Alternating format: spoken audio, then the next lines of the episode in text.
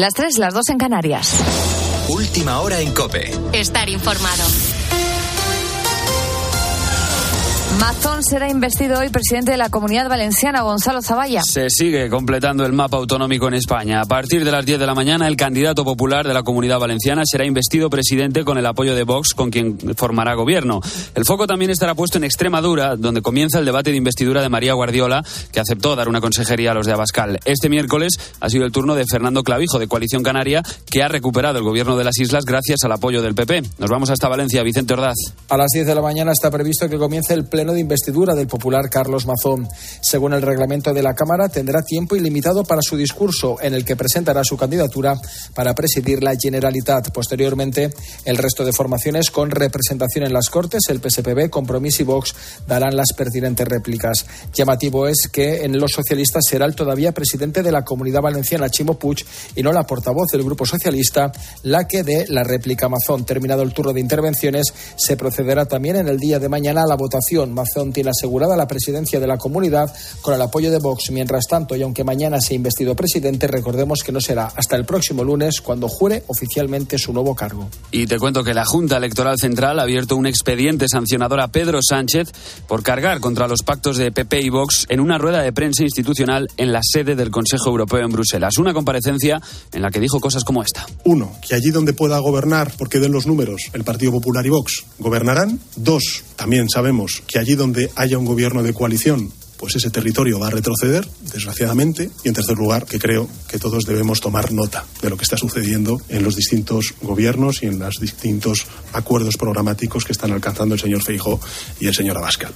Con la fuerza de ABC. Cope, estar informado. Y en el exterior acaba la cumbre de la OTAN en Lituania, de la que Zelensky se lleva la promesa de que invitarán a Ucrania a sumarse a la alianza cuando acabe la guerra y se den las condiciones necesarias. Hasta entonces se lleva un acuerdo con el G7 y otros países, entre los que está España, para seguir brindando armamento a Ucrania como nunca antes se ha hecho con ningún otro aliado. Pedro Méndez de Vigo y Montojo es general de brigada del Ejército de Tierra en la Reserva y ha explicado en la linterna de COPE por qué Ucrania no entra todavía en la alianza. No podía ser de otra manera. Hay un conflicto en marcha y de final incierto y por tanto no puede ingresar en la Alianza Atlántica porque la clave, clave de bóveda de la alianza es el artículo célebre artículo 5 de la defensa colectiva que obliga a todos los países en el caso de que uno sufra una agresión considerarlo como propio. Por tanto, esto no tiene sentido que ingrese en la alianza a un país que está en guerra en estos momentos. Y seguimos en el exterior porque hoy es el último día de negociaciones entre la patronal y el sindicato de intérpretes de Hollywood. Esto tiene miga sobre todo si eres aficionado al cine o a las series. Los guionistas de Hollywood reclaman mejoras salariales y por primera vez en seis décadas 160.000 actores podrían unir sus fuerzas a los más de 11.000 guionistas que llevan en huelga desde hace dos meses. Una situación que podría llevar a la paralización de la industria del cine y la televisión. Pablo Fernández. Sindicato y patronal agotan las últimas horas de negociación. En las últimas horas, precisamente, los intérpretes han accedido a participar en una reunión con mediadores federales, aunque las impresiones son negativas. De no haber acuerdo, estaríamos hablando de una huelga de actores que, unida a la de guionistas, paralizaría casi por completo el sector. De hecho, por esta huelga, series que en España han sido un éxito, como Stranger Things, Los Anillos de Poder o The Last of Us, tendremos que esperar un poquito más tiempo del esperado para disfrutar de una nueva temporada. Además de aumentos salariales, los actores quieren garantías sobre el uso no regulado de la inteligencia artificial. Artistas y productores tienen hasta la medianoche, 9 de la mañana en España, para llegar a un acuerdo, aunque no se descarta que las negociaciones se puedan prolongar durante los próximos días. Hay actores importantes apoyando a esos guionistas, por ejemplo Meryl Streep, y si no se llega a un acuerdo, supondría un grave problema para la industria del cine y las series. Tienes más información en cope.es y ahora sigues en la noche de Cope con Beatriz Pérez Otín. Cope, estar informado.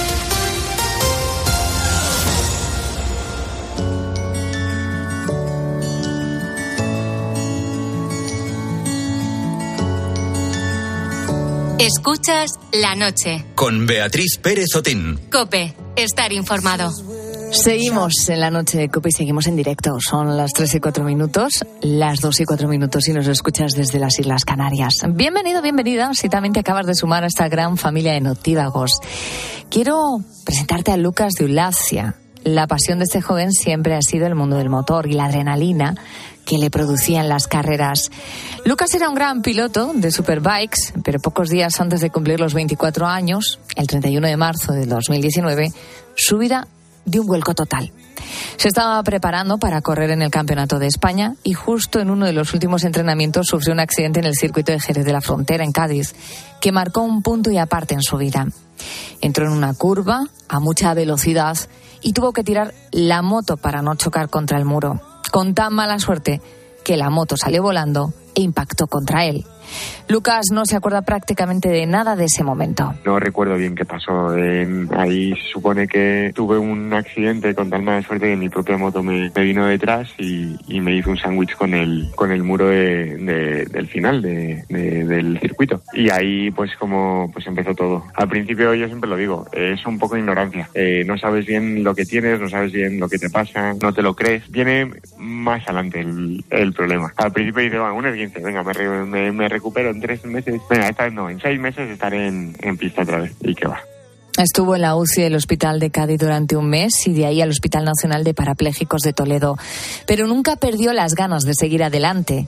Esa esperanza y ese optimismo por la vida ha sido lo que le ha dado un impulso piensas que bueno con el tiempo volverá y con trabajo y me fui a Toledo con esa con esa mentalidad con la mentalidad de reventar todos los recursos de Toledo a tope para, para explotarlo lo más posible no pensábamos en su momento que Toledo una especie de, casi de Lourdes. Pues con el tiempo te vas dando cuenta que no que no es tanto eso que tienes que tener suerte tú tu lesión tu actitud eh, el centro donde estés y ahí es donde te vas dando cuenta y ahí es donde vas pasando momentos altos bueno momentos buenos y momentos muy malos y aunque su lesión es irreversible, Lucas nunca ha dejado de superarse a sí mismo.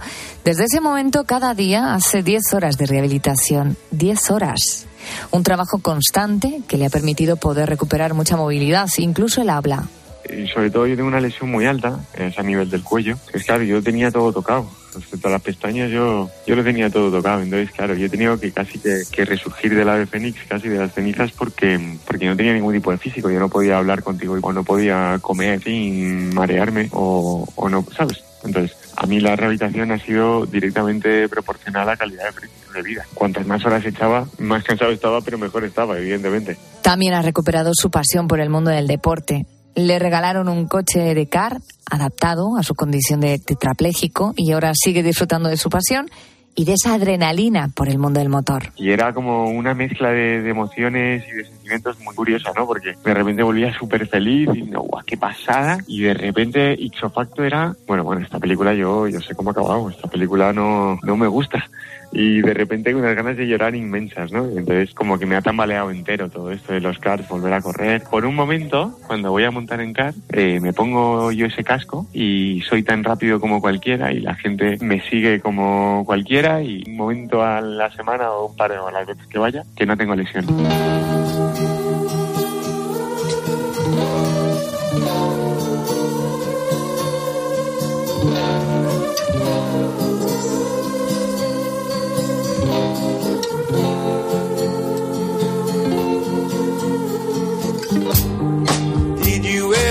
Este accidente le hizo ser consciente de que existía un problema, las indemnizaciones. Lucas recibió 18.000 euros por su accidente, con esto no llega a pagar prácticamente nada.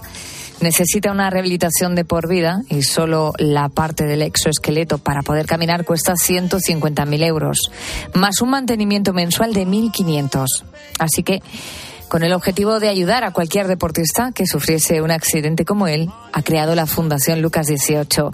Ese número es el que llevaba en el dorsal cuando era piloto. Y entonces cuando damos cuenta de todo esto, eh, la creamos para eh, iniciar una lucha contra todo esto. Eh, intentamos que todos los deportistas que están desamparados, nosotros tanto darles eh, asesoría en cómo seguir jurídicamente contra pues, su juicio o no, tal, o por dónde tirar o, lo que sea, como en darle un centro de rehabilitación, como, como la opción de volver a montar en CAR, como la opción de estar representado eh, eh, a la hora de pelear por cambiar esta ley.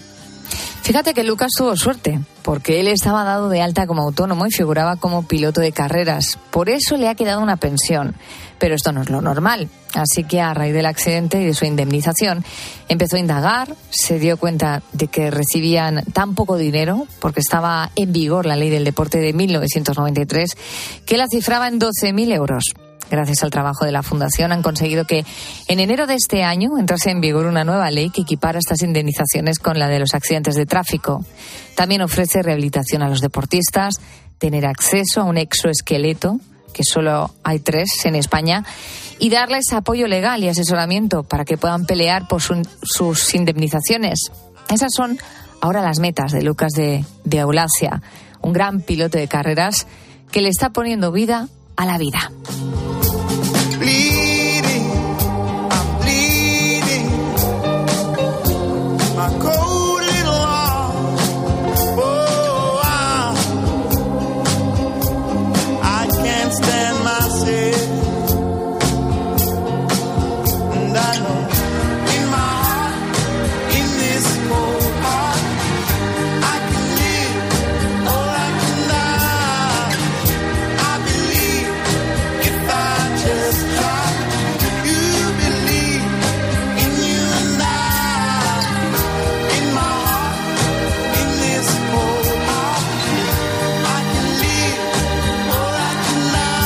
11 minutos, 2 y 11 minutos. Eh, estamos en directo en la noche de COPE y vamos a hablar hoy, antes de despedirnos de ti, de las emociones, de las funciones que tienen en nuestra, sí, en nuestra salud mental.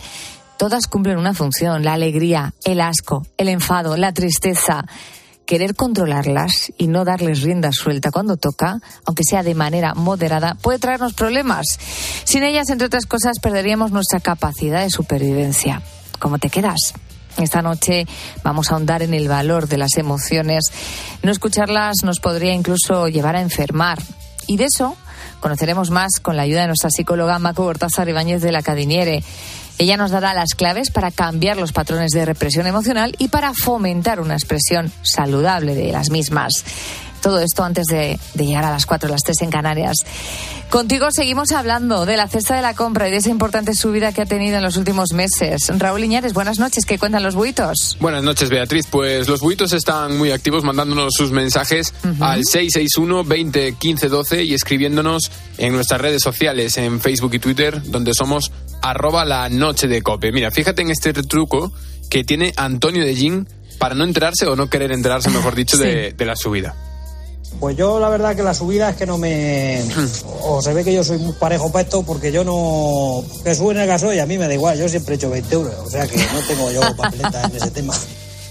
Luego... ¿Que se llene menos? Bueno, pues yo sigo echando mis 20 euros. Claro, a lo mejor. ¿A que hago menos kilómetros? Paro más veces. Pues ya está, fácil, otros 20. y así continuamente. Y esto nos contaban también eh, Sito es de como ir a hacer la compra al súper y decir, yo siempre me gasto, cada vez que voy, 20 euros. Claro. Una, unas veces iba una vez a la semana y ahora voy todos los días. Claro, y, En realidad, solo te gastas 20 euros cada vez que vas. Es que dependiendo de cómo miremos el, vaso, puede estar medio lleno, medio vacío. Ya está, ya está. Es, una buena teoría la, de nuestro querido amigo. Sí, claro sí. Que sí. Más mensajitos. Esto nos contaba Cito de Lorca, que prescinde ahora de frutos secos y bollería. Y también nos habló Carlos de Toledo. Pues yo, mira, he dejado de comprar eh, cosas como frutos secos. Antes iba y compraba varias bolsas de varias clases, pues ahora voy y compro una. Eh, pollería. Bueno, pues yo referente a la compra no escatimo en nada. Cojo lo que me apetece y me da igual lo que cueste porque la última estaba en la carnicería y me cogí un entrecot que me costó el entrecot casi 30 euros y no, no tengo problema yo en ese sentido, me da lo mismo porque para una vez que va a vivir uno, pues hay que darse todos los placeres del mundo cuando uno quiere o cuando uno puede. Sí, es que en el fondo tiene razón en esto. ¿eh? Sí, sí, sí, razón, no le falta. Pero también le ha apuntado cuando uno quiere o cuando uno puede. O cuando uno puede, sí. Eso no siempre se puede, no es lo mismo un 1 de julio que un 15 de julio. Cambia mucho la historia. Según el día del mes, ¿se puede más o se puede menos? Sí, el 1 de julio se suele poder Tú empiezas con un entrecot y acabas comiendo alitas de pollo. o empiezas con alitas de pollo y sigues con alitas de pollo. Que, que el pollo también está caro, ¿eh? está caro, está. Y bueno. mira, que te pongo otro mensaje más. Este llegó de Mari Carmen eh, Castro y también de María de Lepe. Venga. No, no prescindo de las verduras ni la fruta, eso para mí es primordial.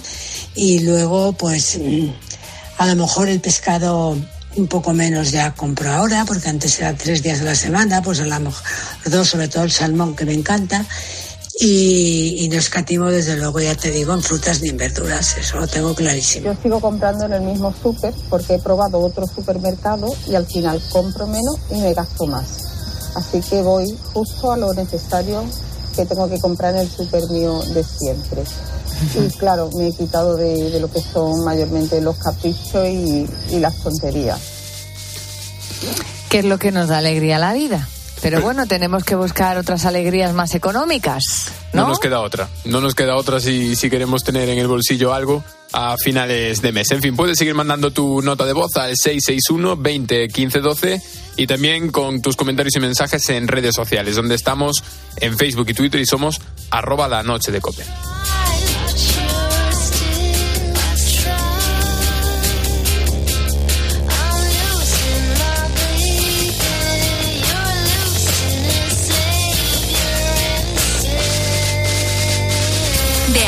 Pérez Otín. La noche. Cope. Estar informado.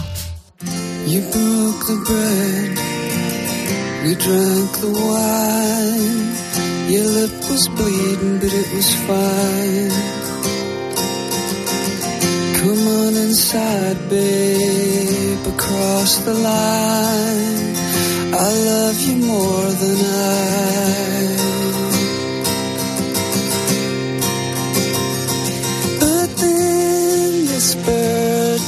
flew away. She was never meant to stay.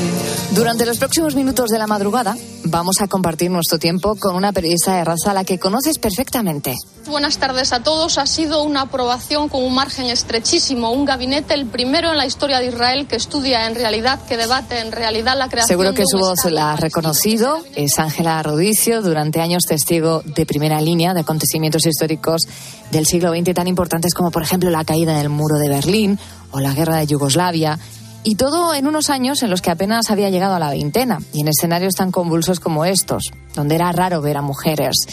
Mujer, una mujer de cuerpo pequeño, de dulce voz, que supo hacerse un hueco entre los compañeros de profesión y que se ganó el respeto de la audiencia por su compromiso con la verdad y la objetividad, pilares fundamentales de su carrera.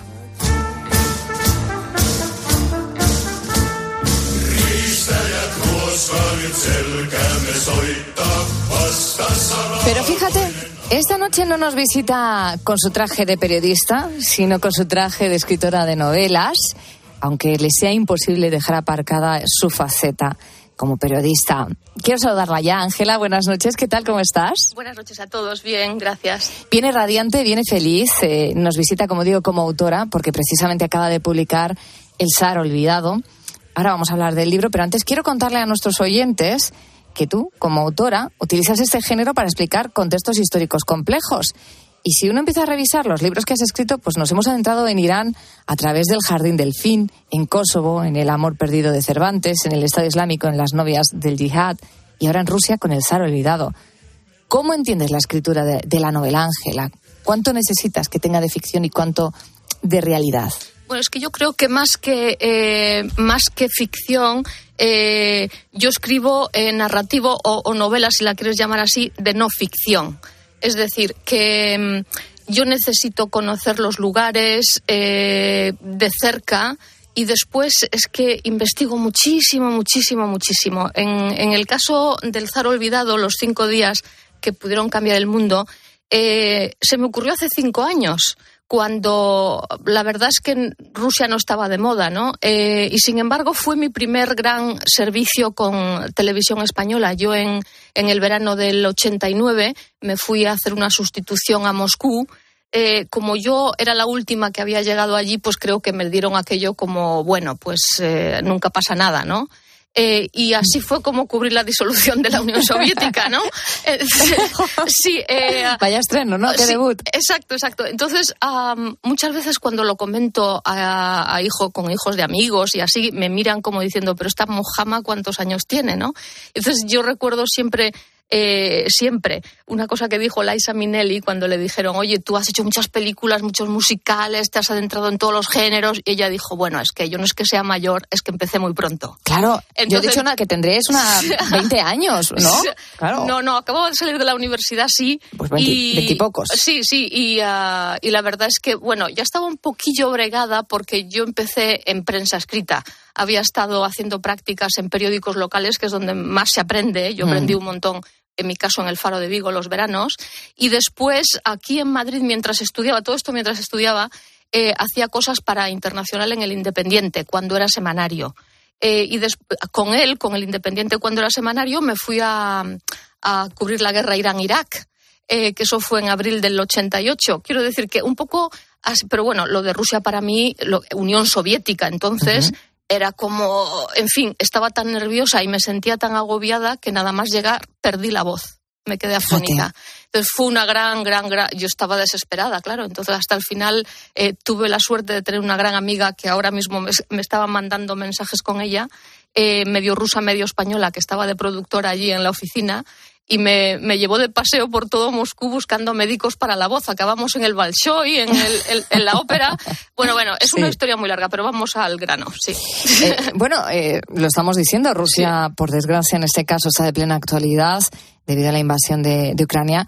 Tú contextualizas el zar olvidado en uno de los momentos históricos de este país más complejos y sangrientos, que es la Revolución Rusa de 1917, febrero de, de 1917. Sí, que es la revolución de verdad, la de febrero, sí. Eh, ¿Cuándo nace en ti el interés por escribir esta novela sobre este periodo histórico y en concreto sobre Miguel II y lo que dices, los cinco días que pudieron cambiar el mundo? Bueno, yo creo que eh, la gente de, mi generación, bueno, y de cualquiera, ¿no? Tenemos siempre en la cabeza lo de los diez días que pudieron cambiar el mundo del gran periodista norteamericano John Reed, que está enterrado en el Kremlin, que luego eh, Warren Beatty hizo una película, Rojos, ¿no? Eh, que es la primera película documental maravillosísima de tres horas, de la que yo creo que la he visto, la tengo en casa incluso y de vez en cuando la sigo viendo. Es una maravilla total. Pero aquello fue en octubre.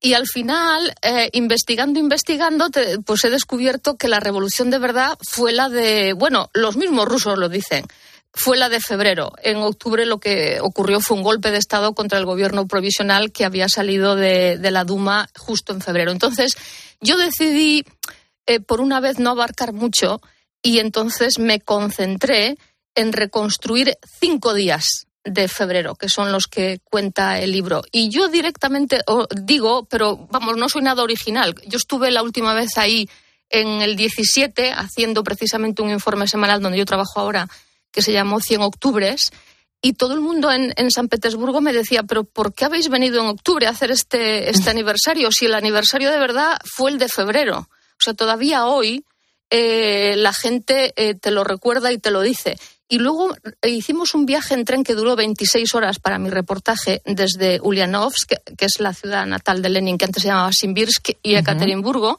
Y en el tren había una señora mayor en el pasillo que, decía, yo quiero hablar, yo quiero hablar, cuando vio la cámara, ¿no? Entonces, de esto que a veces te vuelves un poco tonto o memo, o por no decir algo más grueso aquí en los micrófonos, eh, y yo decía, basta que esta señora esté tan pesada y quiera hablar que yo no, le, no la voy a entrevistar. Entonces, al final dije yo, bueno, vale, ven, la voy a entrevistar. Y fue lo más interesante casi de todo el viaje, porque, porque la señora dijo, va a haber otra revolución. Y, y me acuerdo mucho de ella estos días, porque eh, justo el libro salió por coincidencias de la vida el día 21 eh, y el miércoles y el, y el sábado 24 fue la marcha de Prigozhin eh, hacia Moscú después de haber dicho que iba a ocurrir otra vez la revolución del 17 en Rusia. Y, y, y Lenin, digo, perdona, y Putin en, en, su discurso a la nación del mismo sábado por la noche dijo no, no va a ser eh, otra vez, eh, no va a ocurrir otra vez la revolución de febrero. Con lo cual, vuelvo al principio de este libro, que es una cita de Shakespeare, que yo siempre recuerdo, de La Tempestad, cuando dice el pasado es prólogo y yo creo que eh, sirve para todo, para los seres humanos y para la historia y para entender esta historia donde además tenemos a, a, Putin, cuyo abuelo fue el cocinero de Lenin, eh, cuya mayor, cuyo mayor desafío hasta el momento es el de su propio cocinero. Es decir, es como toda una como poesía. Es poético, ¿no? Justicia poética. Pues sí, exacto. Justicia poética histórica, eso es. Abro tu libro y lo primero que encuentro es una dedicatoria que dice para los rusos que luchan por su libertad desde febrero de 1917. Casi que me ha respondido a lo que te quería cuestionar ahora. Es cómo unirías la revolución rusa de entonces con este momento actual, ¿no? Esta Rusia de Putin. Bueno, em, a ver, en su momento eh, aquel levantamiento fue contra un extemporáneo sistema que era la, autocracia del zar, ¿no? De Nicolás II, que estaba en el cuartel general, era el generalísimo del ejército ruso, de todos los ejércitos rusos, en la Primera Guerra Mundial, que había empezado en el 14, y era todo un desastre, un desastre en, la, en, la, en, la, en el frente eh, eh, iban de derrota en derrota, las eh, ofensivas no funcionaban, la gente estaba, se morían a, miles, a decenas de miles. Los oficiales al principio, en el 14, que habían ido a luchar a primera línea con sus soldados, habían muerto casi todos, con lo cual no tenían mandos intermedios. Es decir, ahora lo ves lo que está pasando en Ucrania y es exactamente lo mismo. Mm. Bueno, entonces ese descontento, digamos, provocó que se juntasen un golpe de palacio pensado eh, contra la persona del zar de Nicolás II, pero para abreviar y que, la gente si quiere saber más se puede leer este libro, yo lo recomiendo y no porque lo haya escrito yo, lo digo por el momento que vivimos ahora, eh, es que el zar abdica en su hermano que era un general también del ejército, pero muy progresista, un gran personaje histórico totalmente olvidado. Lo mataron, nadie sabe dónde están sus restos, pero también lo enterraron después los vencedores, que fueron los bolcheviques los que acabaron con él. Eh, históricamente, es un personaje totalmente olvidado, pero él fue el que tomó en sus manos, eh, digamos, la legitimidad del régimen ruso, el trono de su hermano, pudo haber sido otro, autócrata y, sin embargo, renunció temporalmente pidiendo elecciones libres y que los rusos eligieran en, por sufragio universal si querían que él fuera zar y continuar con la monarquía o si querían una república, en cuyo caso él se apartaba deportivamente de la escena. Y Ángela, ¿cómo descubres este personaje histórico, Miguel Romanov Miguel II? Eh, lo descubrí, curiosamente, con una novela una novela que es muy, muy, muy buena del matrimonio Crawford, que se llama eh, Miguel y Natalia. Y es más, está más basada en su vida personal, en, es más novelado, es casi, diría, una novela entera y completa. Pero yo me quedé, lo que más me llamó la atención fue eh, la ruptura de legitimidad que eso provocó y cómo se le enterró eh, de la historia, cómo se le erradicó totalmente, se arrancó su personaje totalmente.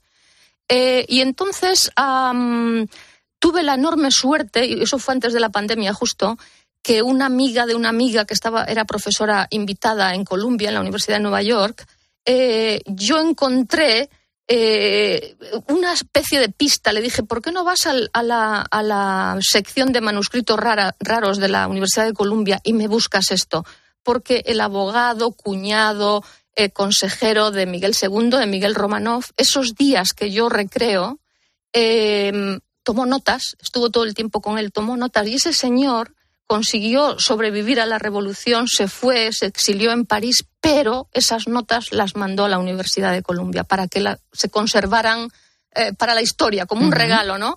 Y yo aquello lo vi, eh, fue como, no sé, una sensación, lo vi como alguien que tira al viento, ¿no? Eh, Sin saber a dónde va a llegar, como el que lanza una botella al mar con un mensaje. Exacto, y yo creo que lo he encontrado. Entonces me he pasado toda la pandemia, eh, está escrito en ruso antiguo, con lo cual mi amiga, la de la, de la corresponsalía, que ahora vive en, en, eh, Barcelona, le hizo la primera traducción, luego la mandamos a San Petersburgo y en fin, y con esas notas he recreado esos días y he escrito este libro.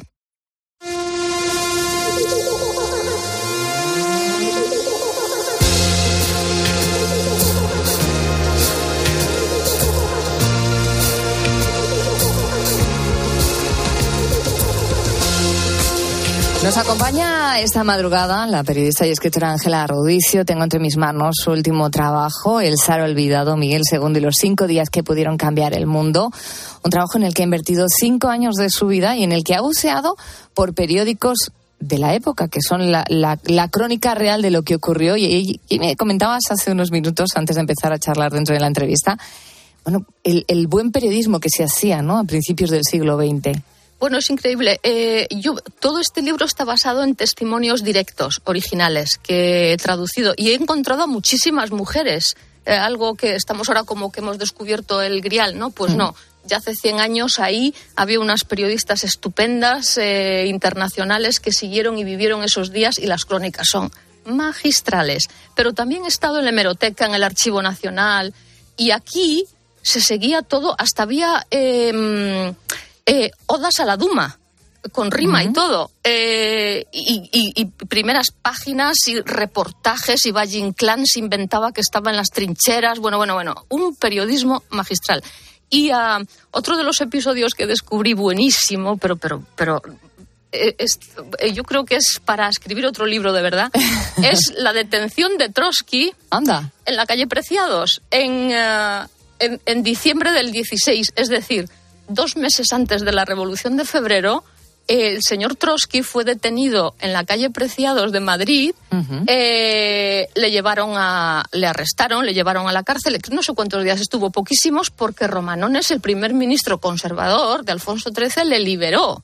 Con lo cual empiezas también a investigar y dices, pero esto, esto no. Madre mía, como tire del hilo aquí, eh, sí, es otra novela. Sí, sí, sí, sí, sí, sí. Bueno, que Trotsky tampoco es lo que parecía, ¿no? Eh, pero tampoco vamos a estar aquí toda la noche con esto. Pero la, cuando se llevan a Trotsky desde la policía o la Guardia Civil, desde Madrid creo que fue a, bueno, creo que fue no, a Cádiz, porque en Cádiz se embarca y se va a Nueva York, y luego le pilla la revolución allí, da toda la vuelta a Inglaterra, después llega a tres meses después, dos meses después, a, San Petersburgo, a Petrogrado entonces.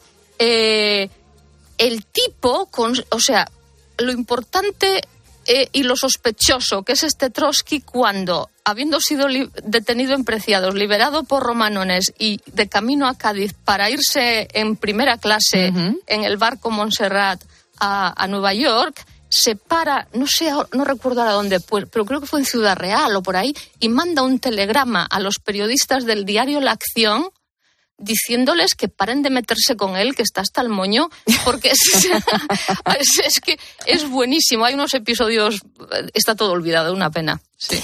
Bueno, pues es un ratito muy agradable el que estamos pasando con Ángela Rodicio. Nos presenta su último trabajo, El Sahara Olvidado. Nos vamos a despedir de esa gran profesional, bueno, pues que nos ha dejado y nos sigue dejando una marca imborrable dentro del periodismo es una mujer incansable. Cuando no estás haciendo periodismo, estás investigando para escribir tu próxima novela. Desde luego va a ser un regalito para este verano, para quien se anime a bucear en las páginas de este personaje que la historia se empeñó en olvidar y que ella ha decidido rescatar de ese olvido. Ángela, buenas noches. Extraordinario personaje, de verdad. Se lo merece todo. Gracias. Beatriz Pérez Otín. La noche. Cope. Estar informado.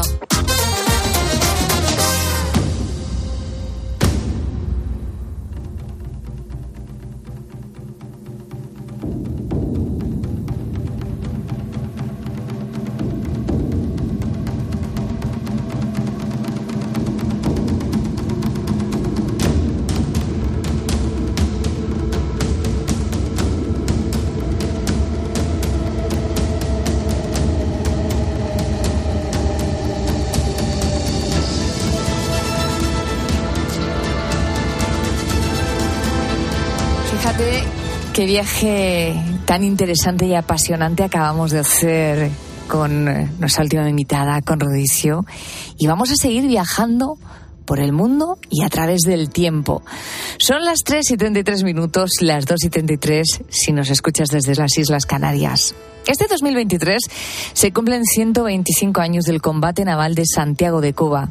Fue en plena guerra hispano-estadounidense que meses más tarde acabó con la independencia de la isla. Al frente de esta misión estaba el almirante Pascual Cervera y Topete, un héroe con mayúsculas. Antes de que empezase la batalla, él sabía que era muy difícil vencer y que era muy probable que la mayor parte de sus hombres no salieran con vida. Aún así, defendió a España hasta el último momento. Pero tenía otro propósito, salvar a sus soldados para que no cayeran en el campo de batalla. Bueno, pues su bisnieto, también llamado Pascual Cervera, ha viajado hasta Cuba en ese aniversario precisamente, Raúl, para ensalzar al almirante. Y como cuentas, varios barcos de la Armada Española salieron de Cabo Verde a Martinica y de ahí a Santiago de Cuba. Creían que entrando por estas playas no iban a encontrarse con el ejército de Estados Unidos, pero se equivocaban. En el momento en el que los barcos llegaron a Santiago se produjo ese combate naval tan sangriento. Aunque el almirante Pascual Cervera se puso en primera línea, el saldo fue de 323 muertos y 151 heridos. Desde hace 25 años, su bisnieto va cada 3 de julio a Cuba para poder homenajearlos. Sin embargo, este año ha sido especial, porque se ha sumergido en esas aguas. 25 años desde que yo fui la primera vez en el centenario y entonces tenía algo muy especial para mí. Aquí llamaríamos la boda de plata de, de, un matrimonio, pues a mí 25 años yendo allá y eh, me animé, aunque tengo ya mis 69 años, me animé y me sumergí, me quité las gafas y, el, y el, respiradero porque me, emocionó estar ahí y, era además la placa como ponía especialmente a los marinos caídos en combate, el que menos que rendirle homenaje dándole un beso la placa. La emoción del momento le ha llevado a quitarse las gafas de buceo y el oxígeno mientras se sumergía en las profundidades para, como has escuchado, poder dar un beso a esa placa conmemorativa en las aguas de esta playa. Allí están sumergidos los restos del almirante Oquendo, uno de los barcos que navegaron durante el combate, y también los escombros del resto de los acorazados.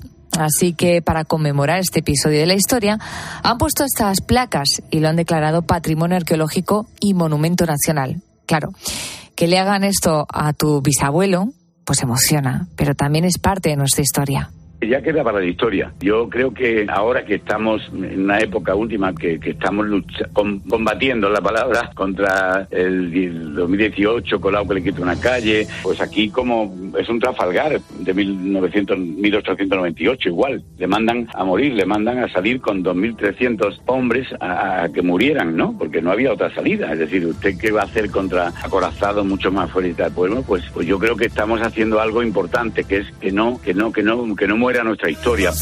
voy para Marcané, llego a Puerto, voy para Mayarín.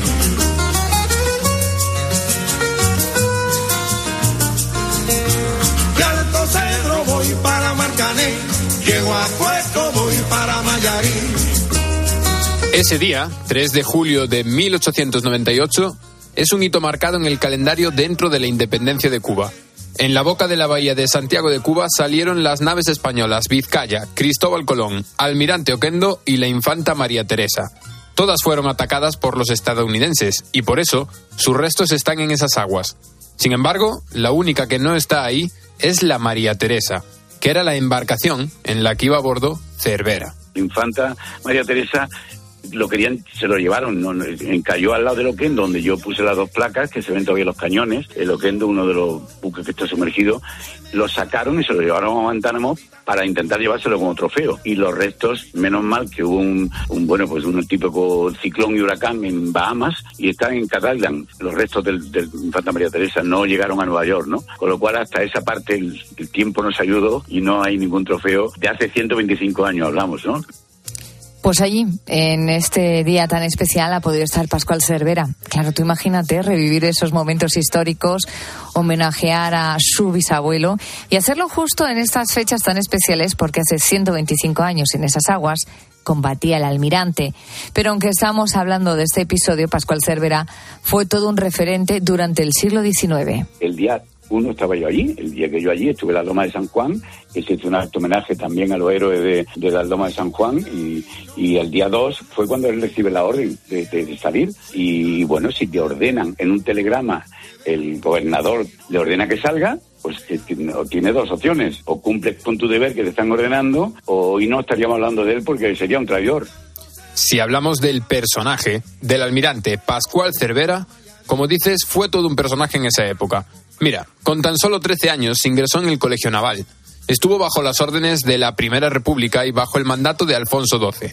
Por eso, la Asociación Familia Cervera, de la que es presidente Pascual, ha querido hacer un documental para preservar la historia de España y la del propio almirante Cervera. En el 68 con la Marina, defendiendo al gobierno republicano, le tocó estar a la orden en el gobierno republicano y luego volvió y estuvo en la monarquía, construyendo el Vizcaya, fue ayudante de la reina, eh, estudió los astilleros en el donde luego fue a Londres, luego, o sea, es un documental que ellos se quedaban admirados cuando terminaron de verlo allí en un salón con 45 o 70 personas que había, con niños, que había niños también, y se quedaban admirados de ver un personaje así, ¿no? Que había tenido esa vida tan, tan 60 años al servicio de su patria, ¿no?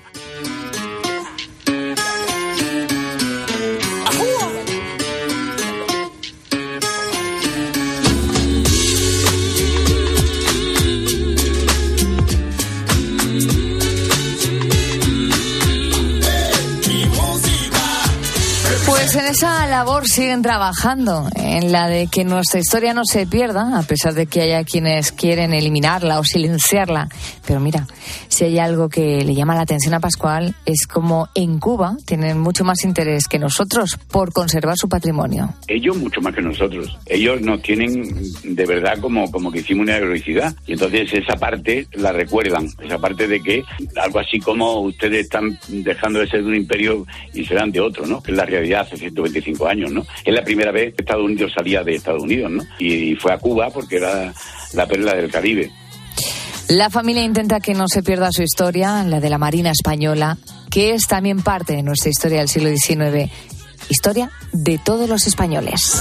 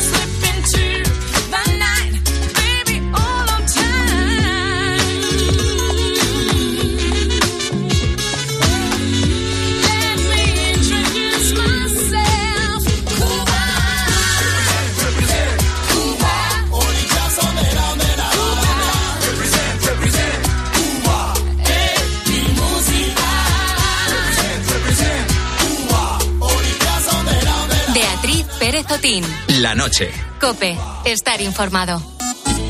¿Y tú qué piensas? Escríbenos en Twitter en arroba cope y en facebook.com barra cope. Los fines de semana en la radio.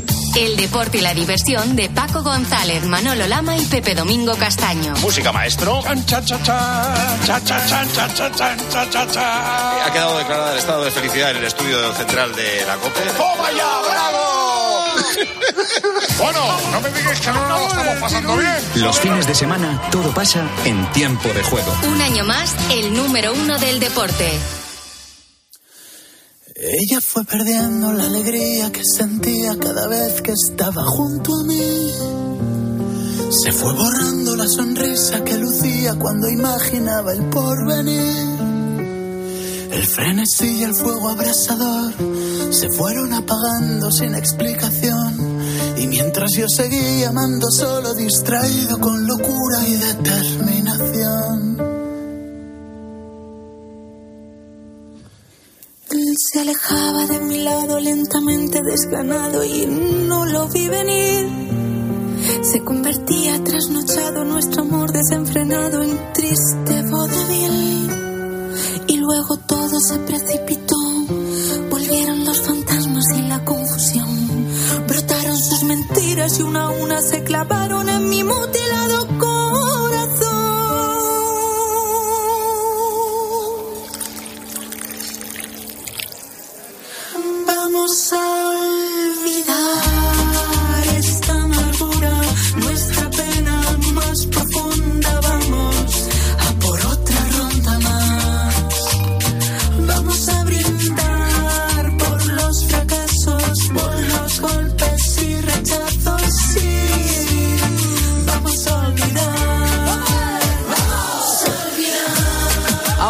acercan las elecciones, hemos tenido tiempo de analizar cada paso que están dando los candidatos de cara a sus campañas. Sin ir más lejos, los medios de comunicación hemos profundizado en el lenguaje verbal y no verbal que tuvieron en el debate que se celebró este lunes en televisión. Yo a usted le he propuesto, hombre, usted lleva cuatro días preparando el debate.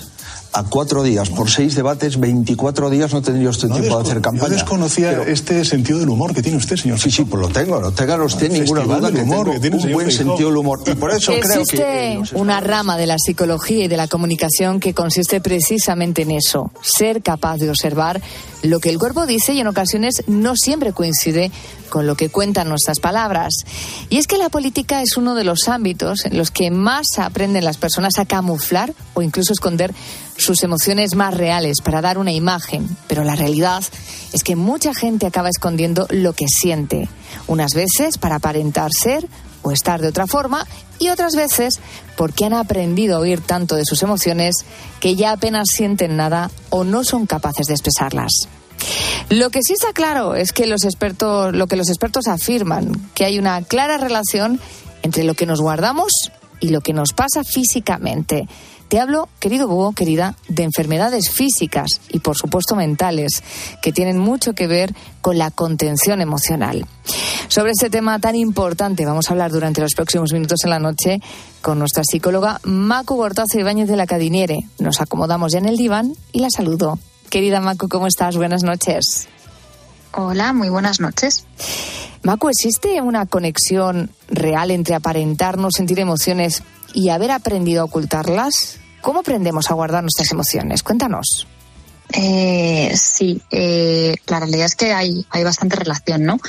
Eh, al final, cuando nosotros somos pequeñitos, eh, lo, lo que solemos hacer es, eh, es, digamos que en ese momento nos pasa algo por la emoción, nos pasa algo por la mente y generalmente pues lo decimos, lo soltamos como está, ¿no? Y entonces son nuestros padres, nuestras figuras de apego las que empiezan a contener nuestras emociones desde fuera.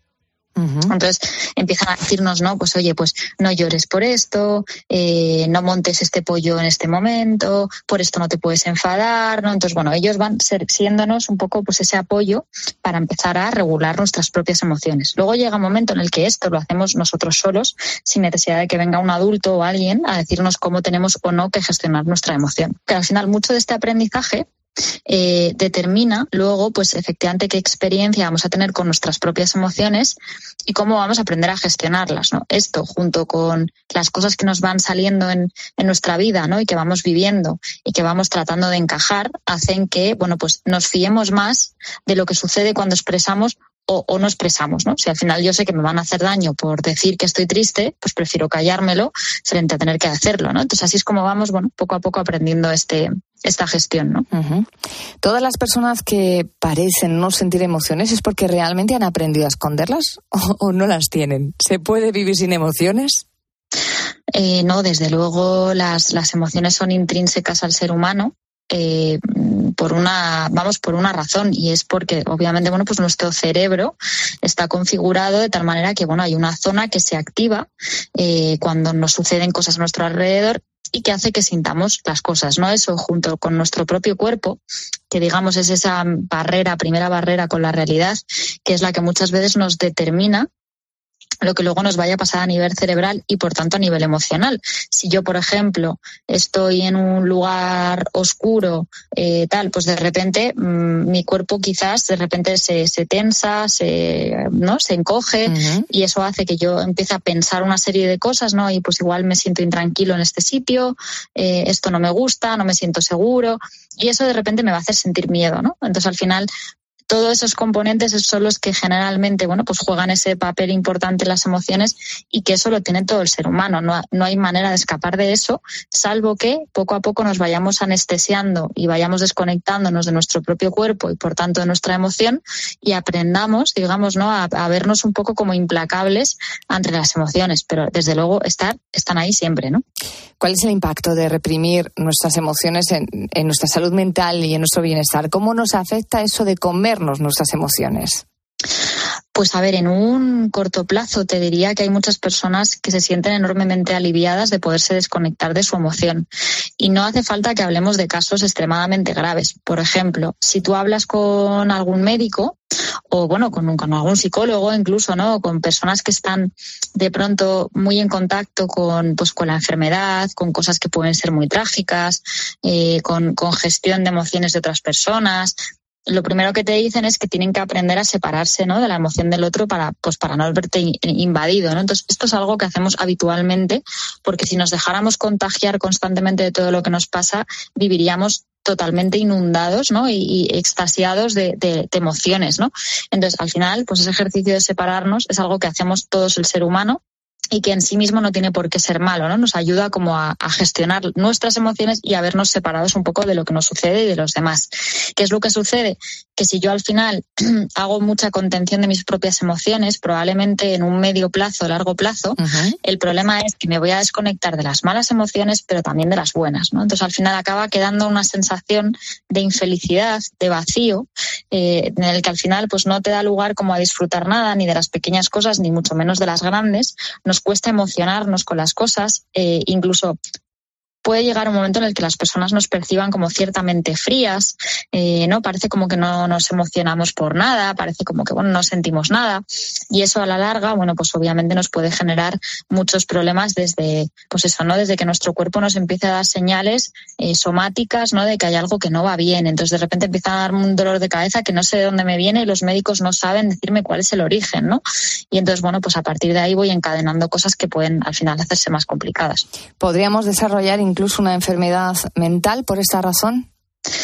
Sí, eh, de hecho se ha visto que, no, es todo, pero sí hay una parte importante de algunas enfermedades mentales, pues como por ejemplo los trastornos alimentarios, las adicciones, eh, algunos trastornos, por supuesto, de personalidad, eh, algunas cosas que, bueno, pues por ejemplo, pues un tema más eh, trastorno obsesivo compulsivo, incluso algunas depresiones esconden por detrás esta cosa de me he ido comiendo mis emociones, no he sabido gestionarlas, lo que he ido ha sido meterlas debajo de la alfombra para ver si no me hacían mucho ruido y me dejaban sobrevivir y eso hace que yo me desconecte de, de mí mismo, ¿no? Tú imagínate pensando en una persona con un trastorno alimentario, eh, claro, si tiene que vivir constantemente sintiendo asco hacia ella misma o hacia él mismo o sintiendo autorrechazo o lo que sea, sería complicadísimo, ¿no? Entonces al final o me separo de eso y aprendo cómo a ser un poco más frío conmigo mismo o, o el dolor lo inundaría todo, ¿no? Entonces al final tenemos que poner en marcha esa anestesia, uh -huh. digamos, ¿no? Pues para poder sobrevivir.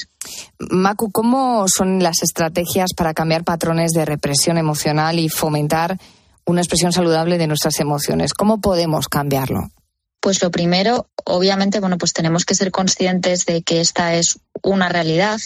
Cuando somos conscientes, lo primero que nos aparece es muchísimo miedo, ¿no? Es decir, y si resulta que cambio esto y lo que pasa es que me, de repente me inunda la emoción y no, sé qué hacer con ella, y hay mucha gente que le tiene mucho miedo a, de repente a, a, ver, verse incapaz de seguir con su vida, ¿no? De personas que te dicen, es que no quiero sentir porque entonces eso me va a llevar a meterme en la cama y no querer salir, ¿no? Entonces, al final, las emociones, lo mejor que podemos hacer es, es entender que las emociones son emociones, entonces como emociones tienen un pico más alto, yo voy a sentir mucho dolor, voy a sentir mucha tristeza, voy a sentir mucha rabia, pero esa emoción luego va a tender a bajar. No nos vamos a quedar nunca eh, pegados eternamente a esa emoción, ¿no?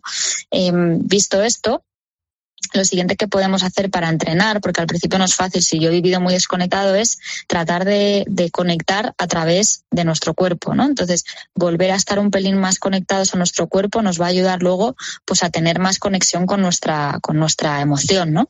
Mm, Si yo, por ejemplo, hago un escáner, cierro los ojos y miro de arriba abajo cómo me siento, digo, ah, mira, pues tengo, no sé, una presión en el pecho que no me deja respirar. Bueno, pues empiezo a partir de ahí haciéndome preguntas, ¿no? Y oye, pues esa presión en el pecho, ¿en qué otros momentos la he sentido? ¿Qué estaba pasando? ¿No? Y entonces eso empieza a darnos una pauta o una, una serie de pistas sobre quizás cosas que pueden estar pasando y de repente caigo la cuenta de que la, la presión en el pecho en realidad es porque tengo miedo por algo o estoy triste por algo, ¿no? Y eso ya me empieza a conectar poco a poco las emociones y aprender a gestionarlas de otra manera. Pues está claro que muchos conocemos a personas que se lo guardan todo, ¿verdad? Quizá alguno de nuestros amigos, quizá nosotros seamos de esas personas que en ocasiones también deseamos no mostrar nuestras emociones. Lo que no sabemos es que por mucho que, intentamos reprimirlas, al final el cuerpo sigue experimentando la emoción y sale por algún lado. Lo decías, puede salir por una enfermedad mental, por una enfermedad física, unas migrañas. Así que es importante aprender a canalizar las emociones y darle la cabida que, que se merecen, aunque no nos gusten muchas veces. Gracias, Macu, por poner un poco de luz en este tema tan importante y tan interesante para nuestra salud emocional y también física. Nos encontramos en siete días. Buenas noches. Perfecto, hasta pronto.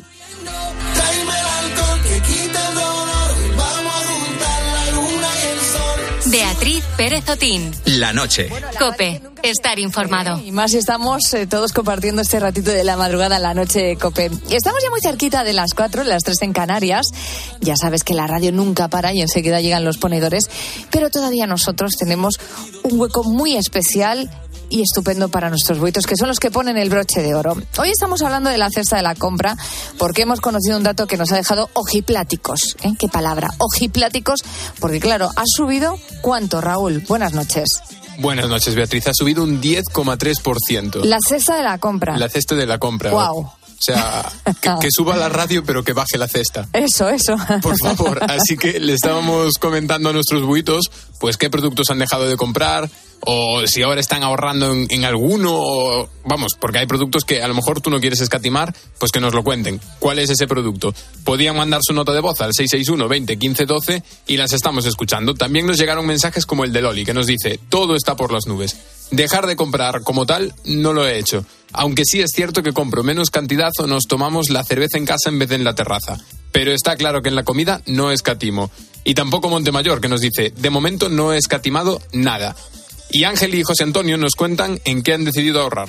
Por mi parte, por ejemplo, he recortado en, en, en las bebidas refrescantes que han subido un mogollón. Y otra cosa que me gusta a mí mucho son la- las magdalenas que también están por las nubes. Ahora como más galletas que antes, son más baratas eso. Y luego vamos tirando de aquí también en mercado que tenemos cerca de casa, en vez de ir a hacer esas compras grandes que hacíamos semanalmente en un supermercado ya de, de mayor tamaño. Yo la verdad que los productos que no compro son los de bollería industrial. Pero por los demás compro de todo ya fabricado. Porque a mí no me gusta de, comer. También te digo, ¿eh? lo de comprar todo prefabricado también sube el precio. ¿eh? Sube el precio y además no es demasiado saludable. Así que, buitos, hay que cuidar eh, la salud. Cuanto más eh, elaborado esté, más caro. Cuanto más fresco, bueno, depende del fresco también. Depende, A ver, me estoy metiendo yo sola en un jardín. Depende, que hay frescos muy caros. Pues para despedirnos de los mensajes de oyentes de hoy, escuchamos a Cristina, que hay algún producto en los que no piensa escatimar. Pues ahorro en pescado fresco, en carne de primera calidad, en caprichitos, no escatimo en fruta y verdura, que creo que son básicas para la salud. Y en zumos de naranja de pack, que no son tan sanos como los otros, pero bueno, los de una marca muy conocida son muy ricos. Y no puede vivir nuestra crisis sin sus zumos. Es que el zumito de naranja por la mañana entra muy bien. Hay que darse un capricho de vez en cuando. Por supuesto. Bueno, pues hasta aquí lo que ha dado de sí esta madrugada de jueves. Estamos viviendo las primeras horas de este 13 de julio y nosotros felices de estar a tu lado. Raúl Iñares, que descanses. Igualmente, muchas, gracias. gracias. a todo el equipo de producción de, de La Noche de la Mañana y por supuesto a nuestros técnicos, a Nico y a Luis Pinar, que hacen que esto suene así de bonito para ti. No te vayas, llegan las noticias con Gonzalo Zavalla y después Carlos Moreno el Pulpo, dispuesto a levantar el país. Y necesito una ayudita, una palabra que me pueda convencer. Y cuando me hablas la montaña es más pequeña y no se mueve cada vez. Cruzamos camino de la frontera disfrutando a sorbitos la luna llena. Como no voy a mojarme si aquí dentro nunca deja de llover. Aquí no para de llover. Y si seguimos con el plan establecido, nos cansaremos al ratito de empezar. Probablemente no encontremos el camino, pero nos sobrarán las ganas de volar.